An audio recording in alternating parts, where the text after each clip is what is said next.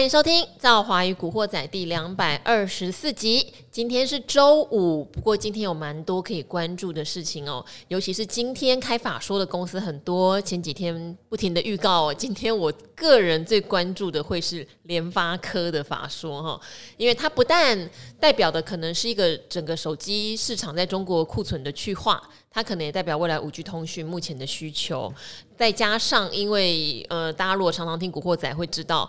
我一直很担心它今年的呃成长哈，下修过一次，从二十趴以上下修到十七到十九趴的营收，这件事情会有点疑虑。好，那今天这个答案出来，等一下跟大家 update 一下。但是昨天晚上不晓得大家有没有跟我一样，我很关注美股开盘的表现，因为美国的超超级财报周，昨天有很多重量级跟台湾相关的公司哦，Apple 哦，Amazon。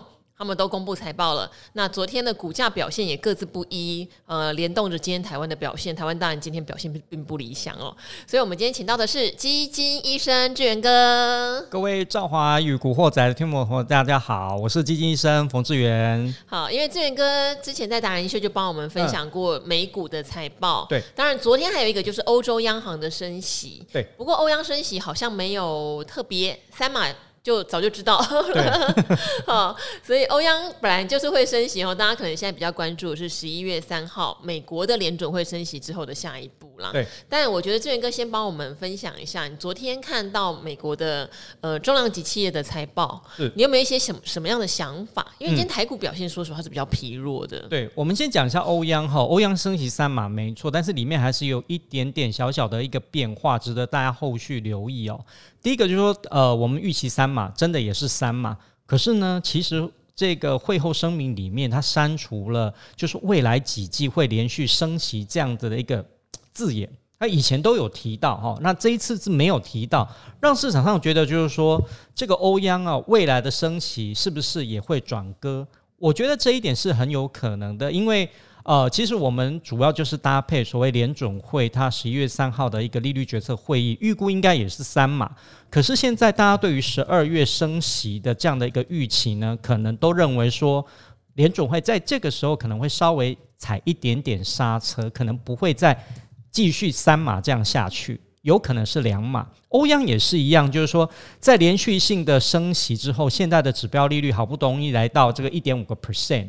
哦、这个对于整个抵御通膨来讲有一点帮助，但是我觉得还是差的有点远。如果以欧洲的一个通膨状况来讲，但是呢，对整个欧元区或者是欧盟他们的一个经济体的杀伤力，的确来讲还是蛮大的。所以欧央在这个时候的确来讲，我觉得它的。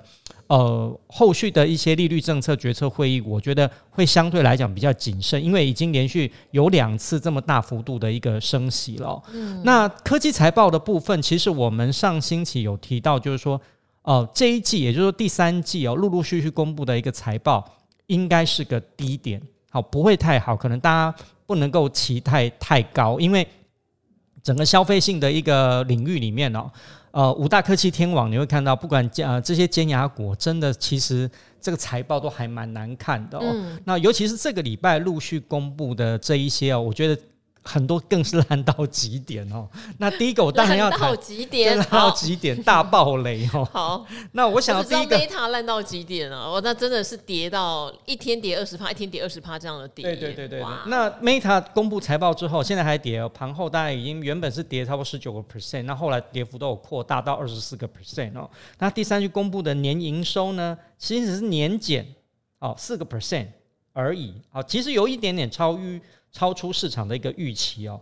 哦，但是它获利的一个部分呢，其实很明显的不如预期哈，只有一点 EPS 只有一点六四，我觉得比较大让我比较惊讶的地方在于说它的营业利益哦大幅度下滑四十六个 percent 哦，所以在这个地方来讲啊，整体的成本跟支出年增了十九个 percent，也就是你的成本增加，但你的这个营收。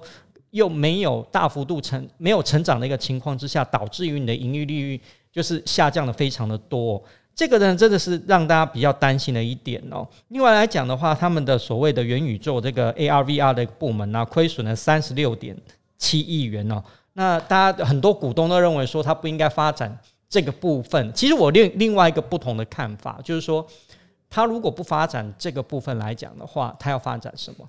哦，因为你要想哦，原本这个 Meta 的前身是脸书，脸书是靠什么？就是靠这些广告的营收，但是它现在广告的营收被所谓很多，包括 TikTok，你现在很少人家人家讲说，诶，FB 是老老人在玩的，年轻人都玩 IG，现在很多人都不讲说，连年轻人都不玩 IG 了，都玩什么 TikTok。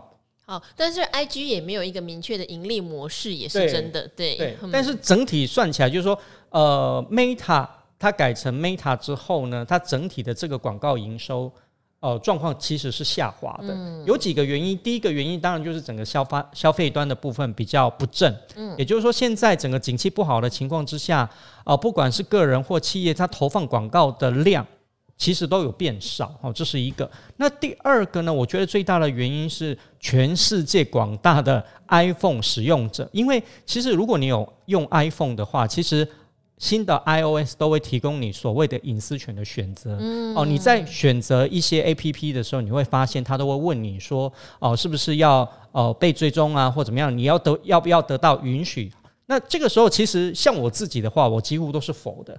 也就是说，我不让任何的城市。你在跟像我们两个聊天，对，像印象最深就是你随便聊到一个商品哈，嗯、我现在在看家具，对，呃，脸书就会马上推家具的广告给你。我想这个大概全部的人都有这样的经验。对，没错。那你看，全世界用 iPhone 人这么多，这个隐私权一改变之后，很重要，很重要。所以呢，改变了呃，也就是脸书呃 Meta 他们追踪用户的能力大幅度的一个下降。那过去它就是靠的这个高度的粘着性跟高度追踪用户的能力，在吸取这个广告的业务收入。那当然，这个是这个隐私权这样一变之后，就会影响很大。所以让它整体呢，就是呃整个营运状况就变得非常的一个不理想哦。所以你看它的整个营业收益的部分，真的就是。荡下来，荡还蛮多的哦。那唯一有一个比较亮点的部分呢，反而是在它的资本支出的部分哦，是在持续的一个增长哦。嗯。那我觉得这一块来讲倒是还蛮神奇的哈。哦，但是呢，呃，它的这一块来讲，其实是不是好到哦，Meta 可能短应该是说它短时间你还看不出它的一个呃营业的综合效益。我觉得反而是好到了其他的一些。呃，相关的业者是哪一些呢？也就是做一些伺服器相关产业这一块，是反而是比较多的。所以台湾相关股票有因为这样涨，因为它的资本支出反而增加。对，那伺服器是什么呢？简单来讲，就是说，呃，它是一个强大的一个电脑。大家如果有看电影的话，可能就一些哦一排排啊啊一块块啊，你不管是韩剧或美剧，常常会看到，就是说哦在电脑机房里面会有这样子的一个堆层的这样的一个东西，这个其实就是伺服器啊。我们在用一般的所谓电脑的时候，通常来讲，我们会有自己的电脑，自己或者是公司里面会有自己的一个主机，但是慢慢的你会发现到哦，就是用这样的一个方式来讲是。越来越少，反而是透过所谓的伺服器这样的一个方式，因为呢，你可以让全球的用户透过伺服器这样的一个方式呢来进行的连接。那这种伺服器常常会用在哪边？比如说，诶，电脑游戏啊，因为呢很多人会同时上线嘛。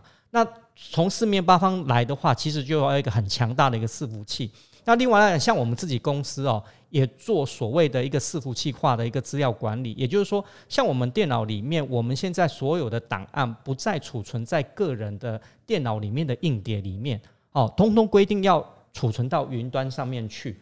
那么也就是说，你未来来讲的话，像我们在使用电脑的时候啊，我们随时有需要用到档案的时候，就是可以可以直接从这个云端上面去存取。哦，另外来讲，其实公司也拥有了所有的人的这种档案，而不会有这种所谓的，诶，有一些人呢，他会 keep 住一些很重要的档案不 share 出来，对不对？那你就很麻烦。嗯。但是呢，公司透过整个伺服器这样的一个管理的方式，就可以得到很，就可以做一个比较综合性的一个管理。所以这个产业呢，反而是你会发现到可能呃相关的，包括笔电哦，桌机。哦，包括甚至于手机都有一部分衰退的一个情况之下，这个产业反而是逆向有在成长哦，所以这个部分我觉得呃反而是大家值得留意，就是说我们刚刚提到就是哦，Meta 可能在这方面来讲没有停止它的资本支出还增加，但是可能好到的是另外一个产业，大家可以留意一下所谓伺服器产业的部分。嗯，好，因为一开始看到 Meta 的财报不如预期的时候，大家本来可能联想到的是台湾有些 Meta 概念股应该会跟跌，嗯，但是没想到像伺服器概念哦，真的就涨很多，像尾影就连涨两天，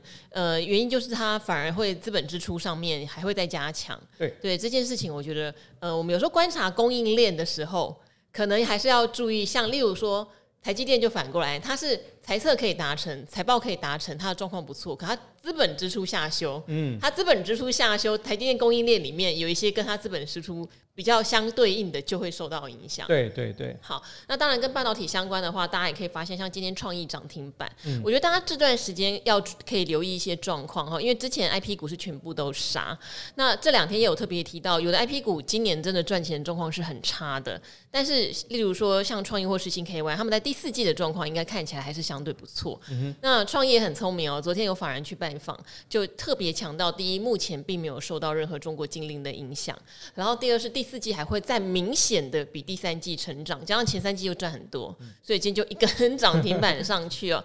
那这个半导体禁令之前打趴很多人，现在大家可能要陆续很密切的追踪，不管是公司自己的说辞，或者是外资有没有出具报告，或者是我们台湾的券商有没有去拜访，你会发现可能会有很多一翻两瞪眼的事情。是啊，是啊，对对对，所以、嗯、呃，这个时间是呃，我觉得是非常值得留意的。好，那除了 Meta。苹果跟 Amazon，嗯，志远哥有没有一些观察？有，其实 Amazon 这边呢，呃，我原本也预估说他们应该没有太好，原因是因为说 Amazon 过去以来，其实它在呃去年以前其实都非常的强，是因为它大部分呢都、就是以所谓的线上消费为主，对，尤其是在疫情后那个报复性。的一个消费也好，或者是大家改变所谓的实体消费模式也好，其实 Amazon 都大幅度的一个受惠。嗯，可是你会发现到在今年呢，整个都改变了。第一个就是说大家消费改变，因为呃整个疫情哈，经过这两三年的变化之后啊，新的消费习惯又重新回到实体了。对，这是我觉得比较特别的一个地方哈。嗯，特别在欧美，可能我们台湾感受还不是很明显。其实有诶、欸，我觉得这一波像。呃，这一两个礼拜刚好是新一区的一些百货公司的周年庆，而且又快，说实话快圣诞节了哈、嗯。大家有没有注意到？现在现在还没十一月，可是已经有些灯饰什么在摆了、嗯对，对不对？我记得上个星期周末，我刚好有经过，呃，因为我刚好去那边运动，然后就我想说那天狂风暴雨，可能新一区应该没什么。哇，结果发现真人山人海、因为这个就是在所谓的周年庆哈。是。那欧美其实也有这样的一个现象。那 Amazon 过去这这种以线上消费为主，我觉得 Amazon 有点失去吸引力的地方在于，就是我自己也是 Prime 的这个所谓的 Amazon 的会员，嗯，可是我觉得他们这一阵子就是打的这个活动，对于会员的活动来讲，没有很积极。对，因为我我现在在等什么？你知道吗？双十一。对，因为我如果网购的人，说实话会去等双十一，会有很多网络上的大促销。对，可是就像你讲的，到现在为止，对，Amazon 通常不会有，因为 Amazon 它是欧美的，其实双十一比较偏亚洲。对，但是我的意思是，如果它没有促销，我现在也在网络消费是大幅下降。对，对，如果没有促销，对，那刚好最近我也感觉到奇怪，怎么现在网络的促销变那么少？以前像，所以我怎么说我在等双十一？因为通常双十一真的会有破盘价。嗯，我去买那个卸妆的那个乳液。它可能是我平常在专柜或者是那个网络上买二分之一的价格哎，我觉得台湾可能受到的影响还好，可是我发现大陆今年没有很主打双十一，是因为呃，因为大陆清零的关系，他们的所谓的供应链物流受到很大的影响。对，所以我现在就是觉得网络的折扣变少啦，是啊，那刚才就去逛街。对啊，那其实欧美也是一样啊，欧美最大的档期在什么地方？也是在十一月，十一月什么？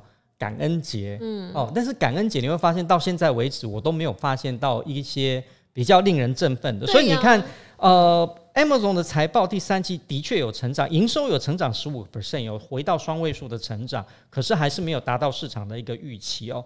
那我们刚提到，呃，营业利益的部分呢，Meta 衰退了百分之四十六，那这个呃，Amazon 也衰退了将近有一半，嗯，所以你会发现到就是说，呃。Meta 的话是，当然就是在整个尖牙股里面体财报体质是比较差的，但是 Amazon 应该算是体质算是比较好。结果你会发现它的营业利益真的也是衰退的很凶猛，所以你就为什么你会发现到，就是说整个呃科技业的一个财报在这个礼拜里面就频频都是让人家觉得很大暴雷的原因就在这边。嗯，那我觉得这公布哦，呃，这个市场上也是很不赏脸，就是整整个来讲的话，这个 Amazon 也是暴跌，有将将近有十五个 percent 这么多，所以这个状况来讲，我觉得也是特别要留意的一个地方哦。它唯一有比较好的地方是在它的一个广告年增有百分之二十五，嗯哦，因为我们看到这些以广告营收为主的，包括 Meta 啦，包括。Google 了，包括 Snap，真的都不是非常的好。嗯，但是它这一块来讲，反而相对来讲，Amazon 在广告业务的部分是让人觉得比较亮眼的。嗯，但是因为这个部分不是它整个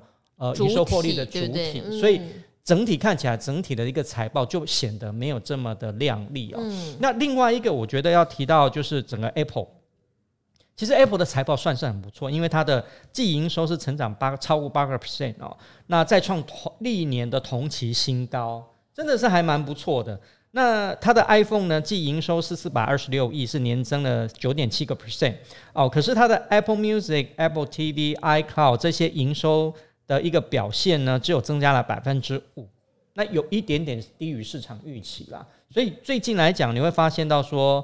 哦，Apple 的这些相关的服务，包括呃 Apple TV 啊，或者 Apple Music 这些，他们在涨价 哦。原本都原本呃都是低于十美元，现在都调到十美元以上哦。所以这一块来讲，我觉得它有企图利用涨价的方式来增加它的营收哈。那另外一个比较让人家亮眼的部分呢，就是在 Mac。其实我们有提到过好几次哦，自从它的一个 CPU 的架构改成 M1 到现在的 M2 之后，其实这两颗 CPU 的让人家都觉得非常的一个惊艳，嗯，我就觉得说这个 CP 值非常的高，所以它的 Mac 的一个营收状况哦，其实是创了历年的同期的新高，年增有百分之二十五个 percent 哦，是到了一百一十五亿美元哈，是超出了一个市场的一个预期，所以你看整体来看的话，我觉得。Apple 的表现来讲还算是好的，所以你看它的一个跌幅，其实来讲就比较没有这么的大，因为在 iPhone 的表现，在 Mac 的表现，其实来讲都还蛮算还蛮不错的。那只是说终端消费来讲，真的不像过去来的这么的强，所以可能来讲哈，现在的这种呃还不错的营的获利或营收的一个表现来讲，并没有办法真。要激起市场上很大一个涟漪，因为市场上可能希望看到的是一个双位数，但是你这个还是低于双位数的一个成长，感觉上就没有来的这么的好。嗯，好，但是呃，也也是要提醒大家啦，你说在第三季的财报能够听到有什么好消息的，绝对是少数，对，绝对是少数。好，所以才会变成说，像 Netflix 可能它真的是很少数，它的订户有回流的。大部分如果你今天是跟制造业比较相关的，那不好意思，它是正常的。嗯，只是。是华尔街给大家的预期也都有降低，对，没错，对，都已经降很低了，所以就是你只要有低标飞过就好了。嗯，那对第四季的展望，我觉得现在大部分的人也是相对没有办法很乐观，嗯，但是都有几个共通点呐，例如说预期可能景气会落在明年第一季、第二季是真的比较落底，或者说库存的去化在明年第一季、第二季会消化的比较正常，所以。看来大部分的人现在眼光都是压在明年第一季、第二季。对对，第四季要有好成绩也不不容易，不容易。我觉得主要是大环境。第一个就是说，我觉得整个总经面来讲，大家市场上的信心还是蛮脆弱的。因为从联总会的这个利率决策会议来讲哦，呃，它虽然说连续升息了这么多次，但是很明显没有达到就是消弭通膨预期这样的一个心理。所以这个状况，我觉得还在持续当中。市场上的资金，我觉得是会相对来讲是一个比较紧的一个状况。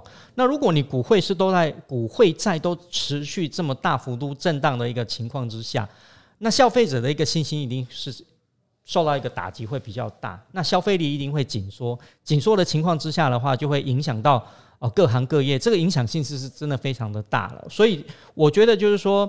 呃，联总会这边呢，我觉得我比较期待的是说，在整个升息这一块来讲，我我不会觉得说可能十二月升息两码就是一个非常大的一个利多，我反而是会觉得说，什么时候通膨慢慢的可以持续的一个回稳，回稳到一个正常的水位底下的话，那让联总会在它的一个利率决策会议里面能够有比较有。让大家一个比较有次序，也就是说，比较不要像过去说，好像它除了暴力升息之外，别无他法的这种感觉。我觉得这样的一个市场上才会稳定下来，然后市场回复整体的一个消费之后，自然而然对这些所谓的各行各业来讲，就有一个提振的一个作用。好，当然大家听一听会觉得。要有好消息好像很困难哈，因为最近的话，我知道很多人在讨论，就是整个全世界各国都有在做一些救市或是舒缓大家对那么鹰派的压力的做法。但是也必须讲，这些都不是特效药，这些就是一个开端。例如说，联准会不会在三码三码升下去？可是这只是一个开端，它也是在升息循环里面。对，那库存有在去化没有错，可是不是现在就去化完了，可能要到明年的年中才有看到比较乐观。那你说库存去化完？考验的是什么？还考验到新拉货的动力要多强？对，好，不是去化完今天就一帆风顺，大家就都喷出哈？不是，你今天是上游堆的东西消化了，下游到底大家要不要买？这个事情我们还是要继续的观察。嗯、那昨天的话，景气灯号开出了黄蓝灯嘛，而且这个灯开得很狠呐、啊，它开在十七分，嗯、差一分就蓝灯了。好，那是好消息也是坏消息，是坏消息也是好消息，因为代表景气真的在往下走，走到越来越严峻的地步。可是大家都知道嘛，大家都在等什么蓝灯啊，哈，只是很少很少说出现一两颗黄蓝灯、蓝灯就立刻又 V 转，也没这回事。对，所以可能蓝灯我们现在也是预估，你好歹预估有个三颗，好不好？嗯、假设三颗就是三个月后，对，哦，六颗就是六个月后，一颗一个月，所以再怎么样，我们觉得要等到明年哈上半年，也许过完农历年。看看景气是不是真的有稍微比较回暖，或是最差的时候是不是真的就出现在那个时候？对，大家把这个心情往这样的方向去放。那如果放到那时候，整个熊市说真的也走一整年了。嗯呃，我觉得真的叫做你等待曙光来的。机会就比较强烈了。对，没错，因为这个等待的时间真的是非常的长啊，痛苦啊、哦，真的很痛苦，痛 苦真的是痛苦。期哦。嗯、那这我还我还我还是建议大家说，这段时间就是真的是多看少做，嗯、我觉得是应该是最好的一个因应方式，嗯、然后把眼光放远一点。我这里可以补充一下，就是说，呃，我们刚刚讲说这个利率决策会议真的蛮重要，因为如果大家放远一点，其实呃，最近有两个国家表现还蛮好的，一个是。巴西哦，巴西。跟墨西哥哦，那巴西跟墨西哥，大家可能会讲说，哎，如果好像不是那种非常先进啊、高科技的国家呀，因为呢，这两个国家我观察到比较特别，是因为他们两个国家的一个央行呢，很早就注意到通膨的问题。所以你看巴西哦，其实以这个金砖四国来讲，它的一个经济的表现也没有很好。可是呢，因为它这一波已经连续十二次的升息哦，现在指标利率是十三点七五，很高哦。它很早就注意到这个问题，所以它的动作是比联准会还要更快的。嗯，所以它今年以来啊，巴西的里尔反而是对美元是升值超过五个 percent。是美元这么强，它还能比美元更强，你就知道说，哎，其实它在这一块来讲哦，他们的政府有。哦，提前注意到这一点是。那墨西哥也是一样，那墨西哥它本身来讲的话，已经连续十一次的一个升息，所以这两个国家在抵御通膨，他们通膨也很高，但是因为基准利率也拉得很高，所以在这个情况之下，哦，今年又有一些原物料的一个题材，所以让整体来讲，他们相对来讲比较抗跌。嗯，我觉得是非常重要的，所以我觉得后续要观察就是。哦，慢慢去观察这个联总会的利率，这整个这货币政策什么时候可以发挥到它实际的一个效果？我觉得这是非常重要。但是我们刚刚提到这两个国家，只是给大家做一个参考，因为毕竟还是一个。呃，比较局限，而且它是属于新市场哦，波动度会比较大。可能你持有一些相关的，呃，包括巴西的基金也好，包括拉丁美洲的基金，其实我觉得今年看起来都表现的还蛮不错的，嗯、应该是少数今年在股票型基金里面表现比较好的。是，好，这边可以提供有一些市场它有它独特的发展的方向跟利基啊，嗯，这个大家要留意。其实可以把全世界各国的基金就调出来看一下，对，对不对？你排名一下，你就会知道，哎，好妙，今年有人异军突起。其实以前跟基金医生在聊天，或者是我们那时候还有在做什么，不管是基金讲，或是有一些采访的专题的时候，就会有发现一些很有趣，例如说有一两年什么土耳其的基金特别好之类的，你 就想为什么啊？对你以前从来不关心这个国家，没错，对。然后像有段时间委内瑞拉那边就很乱，嗯，所以相关当然它的股票不流通啦，所以持有它的基金很少。或是像有一次说阿根廷的主权债发生问题，对，大家也会去想，哎、欸，那有什么基金里面有阿根廷吗？其实也不多，对对对对。可是透过，因为台湾的基金市场也很发达，透过观察基金，好像在观察全世界谁在冒起来，谁在凹下去，嗯、也是一个很快的观察方式。对，因为台湾的基金市场我觉得很好，因为我觉得。呃，自从我们实施总代理制之后啊，你会发现台湾可以买到的类型基金相当的多。嗯啊，这个有好有坏。好的是说，你真的可以投资全世界，然后不管是哦我们刚刚讲的巴西、拉丁美洲，甚至于单一个国家俄罗斯基金，你你也可以买得到。哦，只是说坏的一点就是说，当这个市场出现危机的时候，你就发现像俄罗斯基金或者是这种它相关的新市场的这个债券基金呢，受到影响就非常的大。所以我们为什么每次比较苦口婆心的说这种呃所谓的单一市场？或单一区域的话，你可能在比重上面真的不能放太多哦。嗯、就算看好，也不能放太多，因为它波动真的是还蛮大的哈。所以这一点来讲，还是提醒大家要留意一下。好，这个资产的配置虽然有亮点，但通常亮点都不会是你的核心。对呀，好 像不容易。核心就是无聊最好，无聊稳定当核心，对不对？对对对对对，有亮点通常都是卫星，但是你看到它发亮的时候，你开心一下就好了。对，好，那这边的话再帮大家补充一下哈，今天。就是联发科的法说是我比较关注的。那嗯，之前就常提醒说，因为他们本来预期二十趴的双位数成长营收，可是你也知道，中国手机市场的内需真的非常的不行。联发科不是只有中国手机内需市场，可是毕竟也占它蛮大一块的。好，那上一次的法说，蔡立行董事长是下调呃营收预估，预估成长十七到十九趴。不过今天的法说就有点疲态了，因为第三季已经出现季减。哦，毛利率也跌破了五十大关。第四季的毛利率现在它预估要四十八点五，事实上它已经有一点低于外资预期的四十九。我们并不太想看到联发科的毛利率跌破五十趴哈，对但好了，没办法，而且是跌破四十九，预估是八点五哦。呃，第四季的营收现在预估是一千一百八十亿，这就有点恐怖，因为这样跟第三季比的话，季减有可能会高达十六到二十四趴。哦，这个。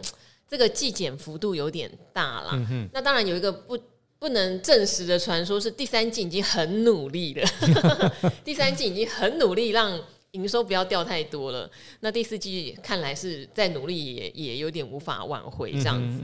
好，那我觉得这边就证实了一件事情，就是大概在上一次的法说会。就特别提到的，今年全年要达到十七到十九，真的不可能。嗯，因为如果他第四季有做到一千一百八十亿，全年大概比去年年增是十四点三。嗯，好，这对我来说叫做跳票。嗯，对哈。那我之前就有特别提到，这是我觉得不应该发生的事情。对，好，不应该发生的事情，还是成长的公司。哦，他也承诺了他的股利。呃，十六块的特别股会一直发放下去，对，到我看到二零二四年，它的股利政策是不会改变，股息配发率还是要维持八十到八十五趴，呃，是都不错的承诺，哈，只是我觉得它，呃，联发科要去调整一下，它不能太 aggressive，我觉得它太 aggressive 真的有一点点影响到市场对它的判断了，对对对，好，那他也有讲说第四季客户确实也有在微幅的做一些回补了。但是他一样是看到明年，好不好？明年可能客户回补的力道会比较大一点。嗯，这边提供给大家。那这样的。呃，状况就是他第四季的状况，我只能说是不理想。嗯，对，对，其实也是跟这些国际大咖有很大的关系，因为像联发科这么大的公司啊，嗯、呃，其实还是跟这个所谓的一些大客户有很大的一个密切的一个关系。嗯、而且这一两年，我觉得比较少听到这个所谓的以前我们常常讲说大陆的一些手机，还可以拍极光，可以拍星星，有没有？嗯、像我们很少听到这个，就是说。大陆对于这个所谓新手机或他们本土的手机有这种很热衷的一个状况，是，所以我觉得这个东西也是影响到整体消费有很大的关系。嗯，好，呃，这边是提提供给大家做参考。当然，如果您是长期投资联发科的朋友，我觉得短线上会有一些痛苦啦。当然，它从一千两百块跌下来，也真的跌很多，嗯、只是它就是反映了它呃今年在整个手机晶片市场上面的压力。对，这个就是躲不掉的事情，嗯、躲不掉的事情。那它是不是还是具有非常好的龙头地位？有。就跟台积电一样，我们常常讲全世界一流的公司，哦，它是全世界一流的 IC 设计公司没有错，但是不代表股价不会跌，嗯，哦，评价跟它的价值。跟它的 实力，有时候它就是会在整个总经市场里面受到起伏波澜。对哦，所以持有它的人要稍微理解，现在遇到逆风，对而且这个逆风其实提醒好长一段时间了，可能就是在得忍耐过去。其实，在国际上来讲哦，大家分我们常常在讲所谓的成长股跟价值股。其实联发科跟台积电，他们就是属于成长股。成长股对，其实台积电原本是属于价值股，在很早的时候，股价比较低的时候，很稳定。可是自从它的业务开始大爆发之后，它就变成成长股。是变成长股的意思就是说，当你变成成长股之后呢，市场就会赋予你比较高的本益比。所以你看，呃，台积电的股价后来就是。一飞冲天，为什么？因为它已经从过去的价值股变成成长股了。那变成长股，另外一个坏处就变成说，诶，它的好处是你在。营运好的时候，市场会给你比较高的一个本益比，股价冲的比较快。但是在市场啊、呃、逆风的时候呢，调整的幅度跟就会比较剧烈。所以联发科就是碰到这样的一个状况。嗯，好，那今天的问题比较没有基金医师要回答的哈。不过这边赵华也提醒大家，因为呃，如果很多有已经牵涉到个股哈，要不要卖啊什么的，对，有时候已经变成心情跟心态和自己纪律的问题。对对，那。很多人也问说：“那赵华你最近怎么样？”其实我我最近我今年以来都是这样，我有在做策略的就继续做，有时候讲到有点小麻痹，然后对个股我会很小心。嗯，哦，如果说他今天真的是有一个短线上很好的利多题材，我也不敢放久，因为就是刚刚讲的，我自己都看要到明年绿灯呃蓝灯可能要三四颗，那为什么不等局势稳定一点，你再把你的资金比重拉高？对，现在有现金，我觉得对我来说还是最安全。最放心的，就算进场小试身手，自己也要知道。哦，你去要去赌一个创意的涨停板，你也可能不能恋战，就算喷上去，你也不要后悔。你要去赌一个联发科，法说开不好要空它，也不要恋战，就是也许你看对方向，也是几天就离场。对我来说，这样是比较安全的。但是那个是做短波段的做法，长期的策略，我刚刚之前常常提醒大家，我手上一定会有一些美元资产，嗯哼，对，然后美国的基金，对我还是会持续的扣下去。对，我觉得资产现在就是要多元分配。对，没错。对，好，然后大家如果有很多的疑问。我这边还是要推荐一下哈，我们有一个频道叫赵华宇阿格力，下次就改成赵华宇基金医生，好不好？好，好，可以开一个专门讨论基金问题的频道哈。所以大家有什么样的疑问，也可以去赵华宇阿格力那边提问，嗯、我们有一个 VIP 的订阅服务这样子。嗯好，那、欸、也要继续支持这个基金医生的粉丝页哦。哎，对哦，对哦，要讲一下哦，大家赶快去订志源哥的粉丝页哦。好，无聊的人可以来追踪我的 IG，对，都要讲一下。好，那今天礼拜五的晚上，希望大家都很开心，去新一区走一走，或者去你们家乡哦，因为不是每个人都台北人嘛，大家出去走一走。呃，台风好像快来了，对。好，掌握这个六日可能呃中南部还没有下雨的天气，嗯、对对对。对好，那我们就跟听众朋友说拜拜喽，拜拜，Happy Friday，拜拜。